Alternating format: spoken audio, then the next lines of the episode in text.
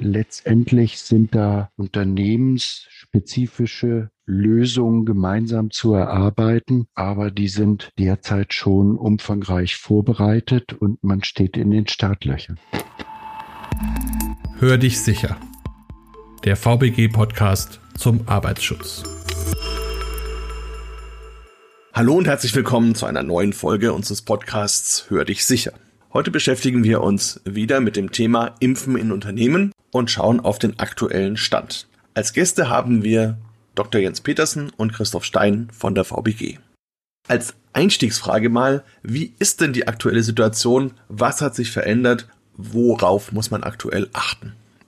Die jetzige Situation ermöglicht eben über eine Änderung der Corona-Impfverordnung ab 7.6. auch die Impfung durch Betriebsärzte und die Impfstoffe werden in steigender Zahl im Juni und Juli zur Verfügung gestellt und zentral über Apotheken ausgegeben auf Anforderung. Insofern ergibt sich jetzt die hervorragende Möglichkeit, das bisherige Impfkonzept der Bundesregierung durch Einbeziehung der Betriebsärzte und Impfungen in Unternehmen zu ergänzen. Herr Stein, was gibt es denn für aktuelle Herausforderungen für die Betriebe? Die Betriebe sind natürlich auch daran interessiert, die allgemeine Impfstrategie zu unterstützen und damit einfach eine größere Anzahl von Geimpften zu erreichen, was letzten Endes mittelbar dann mit Sicherheit auch zu Lockerungen rund um die Infektionsschutzmaßnahmen führen kann. Natürlich ist das mit einem gewissen Aufwand verbunden, das muss entsprechend in den Betrieben organisiert werden. Wie kann ich eben so eine Impfung durchführen? Baue ich eine Impfstraße auf, die im Unternehmen stattfindet? Welche Stationen brauche ich für die Impfung, um die durchzuführen? Wie gehe ich mit der Entsorgung der Abfälle um? Was belangt Datenschutz an? Muss ich da irgendwas beachten? Das sind alles Fragestellungen, die sich da dem Unternehmer stellen. Und ich glaube, da werden wir im Laufe des Gesprächs auch noch weiter drauf eingehen. Ja, das denke ich auch. Und Dr. Petersen hat ja am Anfang schon erwähnt, es gibt jetzt verschiedene Impfstoffe. Das heißt natürlich, einerseits muss man überhaupt mal wissen, welche das sind und andererseits natürlich ist das für Unternehmen vielleicht auch eine zusätzliche Hürde, das zu handeln. Wie sehen Sie das denn, Herr Petersen? Insgesamt stehen vier Impfstoffe für die betriebsärztliche Versorgung zur Verfügung, zu beziehen über die Zentralapotheken. Wir haben ja auf dem Impfstoffmarkt mehr Präparate und es werden in kurzer Frist auch weitere Impfstoffe noch zugelassen werden. Insofern wird sich das mittelfristig schon ändern und das Angebot deutlich erweitert werden. Es können alle vier derzeit zugelassenen und verteilten Impfstoffe von Betriebsärzten genutzt werden. Und für Unternehmen selber besteht die Möglichkeit, wie bereits angeführt, sich direkt über den Betriebsarzt in der betriebsärztlichen Praxis impfen zu lassen oder Impfstraßen im Unternehmen zu etablieren, die denen in den nationalen Impfzentren ähneln, analog auch aufgebaut sind. Letztendlich müssen sich Unternehmen mit ihren Betriebsärzten zusammensetzen und Möglichkeiten der Impfung ausloten, welche Situationen sind im Betrieb möglich, wie können Beschäftigte informiert werden, dass die betriebliche Impfung angeboten wird und die Organisation der Impfstraße selber ist ja schon angeklungen. Im Wesentlichen spiegelt solch eine Organisation mit einer Station Aufklärung, Station Empfang, Station Gespräch mit dem Arzt, Station Impfung und im Wartebereich, weil natürlich auch hier die Wartezeit nach der Impfung von 15 Minuten überwacht eingehalten gehalten werden muss, eine große Rolle. Letztendlich sind da unternehmensspezifische Lösungen gemeinsam zu erarbeiten, aber die sind derzeit schon umfangreich vorbereitet und man steht in den Startlöchern. Ja, vielleicht noch eine kurze Nachfrage zum Thema Impfstoff. Wie kommt denn eine Firma da überhaupt ran? Letztendlich ist die Impfung von Corona-Impfstoffen ausschließlich über Betriebsärzte zu organisieren. Das kann man sich so vorstellen wie ein Impfzentrum oder die Hausärzte an Impfstoffe kommen. Es wird eine Berechtigung zugeteilt mit bestimmten Kontingenten, können dann Betriebsärzte Impfstoffe wöchentlich bestellen und abrufen über Zentralapotheken, über ein Rezeptformular, was ebenfalls standardisiert ist. Damit hat der Unternehmer überhaupt nichts zu tun. Und die impfenden Personen sind dann die Betriebsärzte oder gehören da auch Externe dazu oder vielleicht auch Betriebssanitäter oder sowas? Die Organisation der Impfstraße mit der Besetzung der einzelnen Stationen wird beliebig im Unternehmen dann an die Erfordernisse angepasst. In der Regel hat man einen administrativen Teil mit Empfang und Anmeldung und auch einen medizinischen Teil, wo die Impfung durchgeführt wird. Die Impfung selber kann selbstverständlich auch durch medizinisches Fachpersonal durchgeführt werden. Immer anwesend sein muss eine Ärztin oder ein Arzt für das Aufklärungsgespräch und natürlich dann auch für die Notfallversorgung, wobei hier anzumerken ist, dass die Komplikationen nach einer Corona-Schutzimpfung etwa in der Höhe wie von Influenza-Impfungen liegen, so dass letztendlich die gleichen Vorkehrungen getroffen werden müssen, wie wenn im Betrieb Influenza-Schutzimpfungen durchgeführt werden. Ja, dann schauen wir vielleicht auf die zu Impfenden, also quasi die Belegschaft. Wie ist das denn da? Gibt es da trotzdem eine Art Priorisierung? Wie geht man da mit Risikogruppen um? Und was macht man mit denen, die zum Beispiel noch minderjährig sind, also mit Auszubildenden? Müssen da die Eltern zustimmen?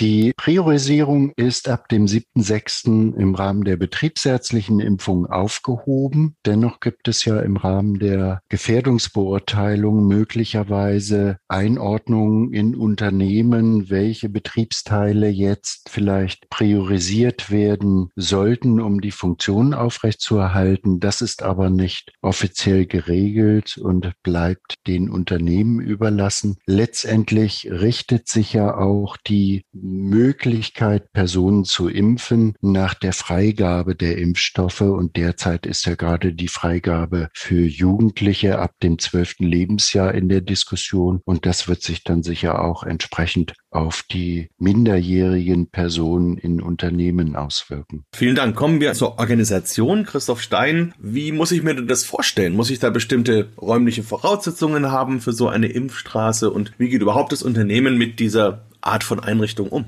Es gelten im Prinzip die gleichen Voraussetzungen, die ich sonst auch habe. Das heißt, die AHL-Regeln sind einzuhalten. Ich muss für eine gute Lüftung sorgen, Abstand halten. Das heißt also mit Bodenmarkierungen zum Beispiel bei Schlangen dafür sorgen, dass dieser Mindestabstand von 1,50 Meter eingehalten wird. Es sind Masken zu tragen, mindestens medizinische Masken. Das Personal, was sozusagen permanent die Impfung durchführt, muss FFP2-Masken tragen, um eben einen entsprechenden höheren Schutz zu haben. Es sind gegebenenfalls zum Beispiel bei Empfang oder Administration Barrieren, mechanische Barrieren aus Plexiglas aufzubauen. Also im Prinzip die gleichen Maßnahmen, die wir jetzt auch schon treffen, die sind natürlich auch im Rahmen des Aufbaus für eine Impfstraße zu machen. Muss ich natürlich auf die Lüftung achten. Wichtig ist eben diese AHRL-Regeln einzuhalten und dass entsprechende Schutzausrüstung von den Personen getragen wird, die eben diese Impfung durchführen beziehungsweise die Impfung begleiten im Empfang oder im administrativen Teil. Ja, außerdem steht auch der Datenschutz natürlich im Raum. Also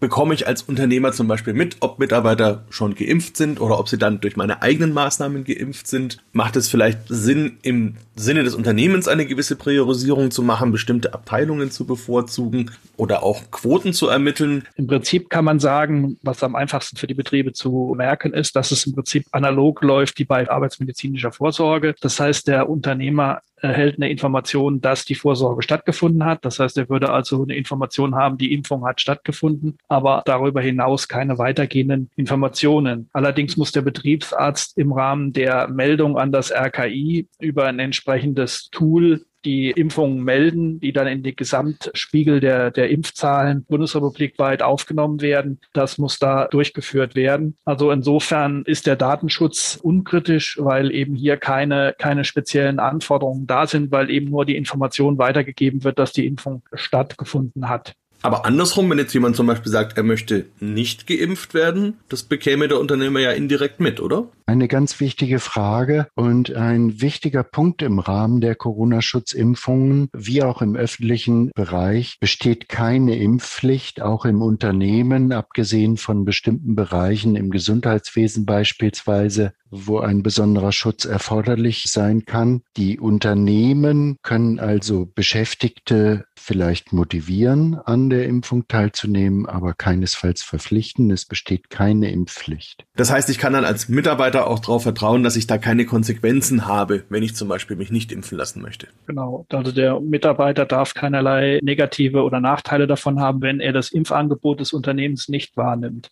Okay, da wären wir dann wieder bei der Organisation. Gibt es denn da Erfahrungswerte schon, Herr Stein? Gibt es Firmen, die das schon machen und ja, vielleicht auch Beispiele? Ja, es gibt diverse Pilotprojekte, die in der Regel landesspezifisch getragen wurden. BASF ist zum Beispiel ein großes Unternehmen, was das durchgeführt hat. Es gibt auch kleinere, zum Beispiel Firma Sartorius in Göttingen ist ein Beispiel für ein Pilotprojekt, wo man das ausgetestet hat, wie das in den Betrieben funktioniert. Und die Erfahrungen sind so, dass es sehr gut vorbereitet war. Die Betriebe haben das entsprechend gut organisiert. Die entsprechenden Stationen, wie sie von Dr. Petersen geschildert wurden, entsprechend aufgebaut, abgesichert mit der persönlichen Schutzausrüstung, Dokumentation Dokumentationspflichten und so weiter sind erfüllt worden. Also das hat sehr reibungslos funktioniert. Fakt ist für die Unternehmen, wenn man dieses Angebot an die Beschäftigten machen möchte, sollte man sich gut vorbereiten. Das ist kein Schnellschuss, sondern man muss dann genau planen, wie wird der Impfablauf aufgebaut, welche Stationen brauche ich, wie kann ich Anhäufung von Personen in Räumen vermeiden. Solche Überlegungen, die muss ich natürlich im Vorfeld machen. Das kann ich nicht mal eben nebenbei machen. Das heißt also eine gute Vorbereitung durch die Betriebe, am besten noch unter Beratung durch Fachkraft für Arbeit Arbeitssicherheit und Betriebsarzt sind hier vonnöten und dann sollte einer gelungenen Impfung im Betrieb durch den Betriebsarzt nichts entgegenstehen. Ja, schauen wir doch mal auf den Unternehmer an und für sich. Wie schaut es denn von der Kostenseite aus? Wer bezahlt am Ende was, Herr Dr. Petersen? Impfungen durch Betriebsärzte werden wie bei den Kassenärzten mit einem gewissen Honorarsatz vergütet, über den Staat abgerechnet, über die Kassenärztliche Bundesvereinigung, die auch beispielsweise eine Beratung ohne Impfung umfasst. Und die einzelnen Kosten in den Unternehmen, die zum Beispiel bei Einrichtung und Durchführung von Impfstraßen oder Impfmöglichkeiten gemeinsam mit dem Betriebsarzt entstehen, werden individuell festgelegt und dort wird sehr verbreitet die betriebsärztliche Einsatzzeit genutzt, um diese Leistung zu erbringen. Gegebenenfalls fallen dann noch gesonderte Pauschalen, zum Beispiel für Administration an. Hier sei noch der Hinweis angefügt, dass diese Leistung des Betriebsarztes im Rahmen des Impfens, der Corona-Impfung, der betriebsspezifischen Betreuung im Sinne der DGUV-Vorschrift 2 Fachkräfte für Arbeitssicherheit und Betriebsärzte zuzuordnen ist. Und gibt es ganz konkrete Vorteile, die das Unternehmen aus der Aktion ziehen kann? Naja, die Vorteile des Unternehmens ergeben sich ja dadurch, dass in kürzerer Zeit mehr Beschäftigte durch Einbeziehung der Betriebsärzte geimpft werden können, wobei wir beachten müssen, dass der vollständige Impfschutz erst 14 Tage nach der zweiten Impfung eintritt. Es gibt ja auch einen Impfstoff, der durch eine Einmaldosis verabreicht wird und dann 14 Tage nach der ersten Dosis der vollständige Impfschutz besteht. Insofern ergeben sich auch im Arbeitsschutz für die Unternehmen deutliche Vorteile, die sich in einer Reduktion der Infektionsgefahren durch den Coronavirus im Unternehmen niederschlagen. Und mittelfristig haben wir auch die Aussicht, dass die Corona-Schutzverordnung, die bis zum 30.06. gültig ist, dann entsprechend angepasst werden kann, wenn auch die Inzidenzraten und die anderen Parameter für die Infektionslage bei den Beschäftigten absinken. Die aktuelle Lage sagt ja eben, dass die Impfungen dann eben nur eine gewisse Zeit halten. Das heißt, müssen wir uns darauf einstellen, dass es dann im Herbst schon wieder neue Impftermine geben muss? derzeit noch in der Diskussion, aber nach den bisherigen Daten kann man davon ausgehen, dass auch hier bei der Corona-Schutzimpfung Auffrischimpfungen erforderlich sein werden. Derzeit wird noch festgelegt, wie die genauen Abstände bei den unterschiedlichen Impfstofftypen liegen könnten. Aber sicher können die Unternehmen erwarten, dass sie mit Auffrischimpfungen konfrontiert werden. Ja, da sind wir schon ein bisschen bei dem Blick in die Zukunft. Christoph Stein, vielleicht an Sie nochmal die Frage, wie können wir uns das denn vorstellen? Also wann können Unternehmen Maßnahmen lockern? Habe ich dann vielleicht wieder andere Abstandsregeln oder eben gar keine mehr? Wie schaut's mit dem Thema Maske, Mund-Nase-Bedeckung aus? Und wie kann man überhaupt das dann mit den klassischen Arbeitsschutzverordnungen in Einklang bringen? Also wie schaut es aus in der Zukunft? Was denken Sie? Dr. Petersen hat ja den ersten Schritt schon angesprochen. Wir haben die Corona-Arbeitsschutzverordnung, die an das Vorliegen einer bundesweiten epidemischen Lage gebunden ist. Wenn natürlich durch die Impferfolge und die sinkenden Inzidenzzahlen man sozusagen die epidemische Lage wieder aufheben kann, dann fallen natürlich auch diese Einschränkungen weg. Das heißt, die Verordnung fällt weg und auch die Corona-Arbeitsschutzregel würde wegfallen. Ich gehe aber fest davon aus, dass wenn die Impferfolge so weitergehen und die Inzidenzzahlen weiter fallen, dass man Lockerungen vornehmen wird. Es ist aber noch nicht klar, welche konkret da sein werden. Was ich prognostizieren könnte, glaube ich, dass also diese bewährten AHL-Regeln uns noch eine Weile begleiten werden, weil sie einfach nachgewiesenermaßen zusätzlich der Impfung den besten Schutz vor einer Corona-Infektion bieten. Insofern werden wir Lockerungen haben, sodass eben Abstände verringert werden können, dass Leute vielleicht wieder am Band nebeneinander arbeiten können und ähnliche Dinge mehr. Es wird insgesamt Erleichterungen geben. Wie die genau ausschauen, da ist man noch am Tüfteln. Ja, vielen Dank, Herr Stein. Und dann bleibt ja letzten Endes vor allem der Tipp, dass man nicht nachlässt, dass man